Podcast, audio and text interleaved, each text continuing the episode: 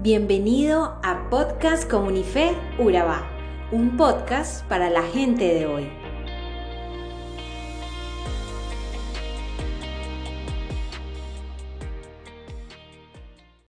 En mis 40 años navegando, nunca he sabido de un barco que cruzara los mares del mundo sin tener un rumbo preciso hacia dónde dirigirse.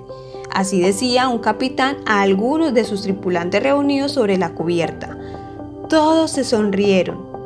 Navegar sin rumbo preciso, ¡qué locura! Pero las risas desaparecieron cuando el capitán se valió de esa locura para ilustrar una verdad que debía penetrar muy en el alma de cada uno de ellos. Pueden creer, continuó, que se encuentran barcos humanos, hombres como nosotros que navegan por la vida sin tener puerto seguro a dónde dirigirse. Si yo le preguntara a cada uno de ustedes a dónde llegará a partir de este momento, a dónde llegará a partir de este mundo, ¿cómo responderían? Nuestro podcast de hoy es titulado Navegando sin rumbo. Podemos considerar la vida como un viaje. Cada persona tiene que transitar por la vida en un recorrido que comienza con el nacimiento y termina con la muerte. Es importante asegurarse que vamos por el buen camino.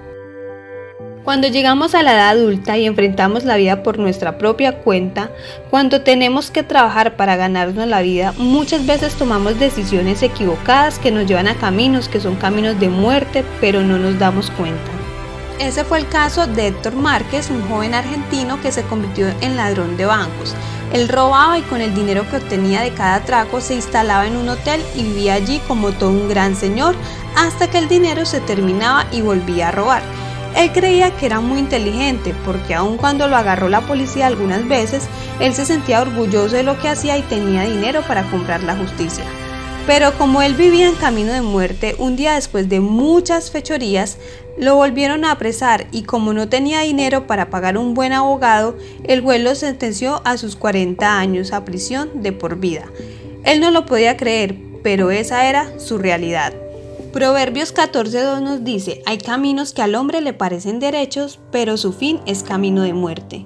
La palabra de Dios nos dice que al ser humano hay caminos que les parece correcto, pero ese según su propia opinión, porque la forma de pensar del hombre es limitada, mientras Dios es el único que tiene una visión completa de todo y ve lo que el hombre no ve. El ser humano cree que el camino correcto es el que la mayoría sigue, como dice el dicho, a donde va Vicente, va toda la gente. El camino recto no es necesariamente el que sigue la mayoría porque aún la mayoría puede estar equivocada. Después del momento de nacer y al lograr dar los primeros pasos comenzamos el largo proceso de caminar en la vida, porque vivimos o para trazar un camino o para escoger un camino, pero en cualquier caso tenemos que andar por ellos, cuando el mundo quiere calificar las tendencias y los comportamientos en los hombres, habla de los que andan por un buen camino o sencillamente de los que tomaron un camino equivocado. Para los segundos, la decisión de andar por sendas erradas a lo mejor no fue sino el producto de haber preferido el camino que le parecía ancho y espacio sin tomar en cuenta que en tales caminos hay una invitación seductora con presagios de maldad. Los caminos del ocio y del placer, por ser amplios y tentadores, no ofrecen obstáculos ni dificultades, y son muchos los que transitan por él. Pero el que demanda disciplina, entrega y consagración es estrecho, angosto, y son muy pocos los que lo toman. Tiene mucha importancia cuando en la vida nos paramos y revisamos nuestros caminos, porque no siempre el camino de nuestra propia opinión es el que da la satisfacción y la felicidad que buscamos. El hombre, por su libre albedrío, puede elegir el camino que mejor le plazca, pero no podrá conocer la felicidad completa hasta que en su búsqueda no se cruce el camino divino. Porque cuando sacamos a Dios de la agenda y nos disponemos a seguir el camino solos, nos damos cuenta que pudiera haber caminos inciertos, caminos que no conocemos porque cada camino a tomar tiene sus propios riesgos. Algunos de ellos no son siempre planos, por lo general tienen obstáculos, piedras, rocas y espinas, y en muchas ocasiones llegan a ser tan parecidos al momento de decidir por uno de ellos. En tal situación es donde el consejo de David nos dice, encomienda a Dios tu camino y confía en Él y Él hará. Esto lo puedes encontrar en Salmos 37.5. ¿Qué debemos hacer entonces para protegernos de estos engaños?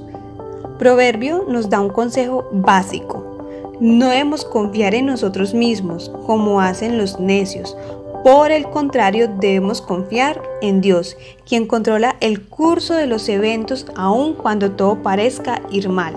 En pocas palabras, necesitamos vivir por fe y no meramente por vista, porque la vista puede ser enormemente engañosa, mostrando solo una pequeña porción de lo que es real y además, peor aún, distorsiona lo poco que nos muestra. Espero que a través de este podcast hayas podido identificar si estás navegando sin rumbo y te reto a que a partir de hoy hagas algo al respecto. Gracias por escuchar nuestros podcasts diarios. Somos Comunidad Cristiana de Furabá. Si deseas conocer más de nosotros, te invito a visitar nuestras redes sociales o visitar nuestro campus los días miércoles a las 7 y media de la noche y domingos 9 y media de la mañana. Me distraen tantas cosas de la vida y me alejé de ti.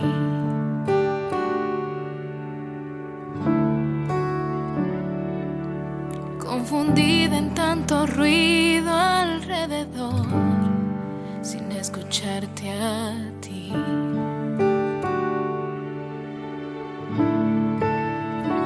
Y aquí estoy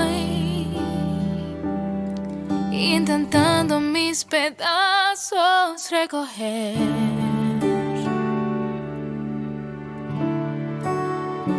Y aquí estoy, anhelando que me llenes como ayer, hasta que vuelva a fluir.